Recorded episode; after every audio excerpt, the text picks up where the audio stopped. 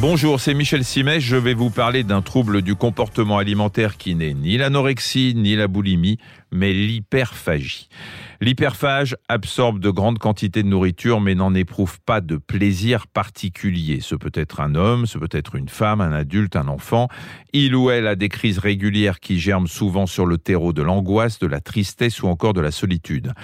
Les personnes qui en souffrent sont quasi systématiquement en surpoids et souvent obèses, ce qui n'arrange rien parce que ça entretient une forme de mal-être, mal-être dont va se nourrir l'hyperphagie pour s'imposer et ainsi de suite. La boucle est bouclée, le cercle vicieux bien enclenché.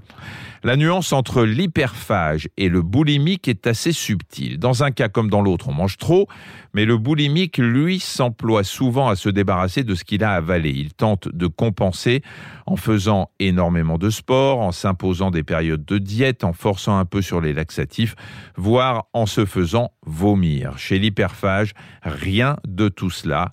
On mange, on stocke. Alors peut-on être hyperphage sans le savoir? Se mettre à table et manger avec excès, ça nous arrive tous régulièrement, mais il existe une série de critères qui signent l'hyperphagie.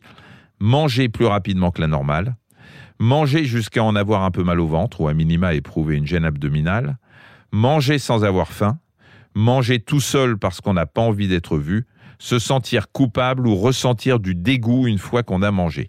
Si vous réunissez trois de ces critères, il se peut que vous soyez concerné.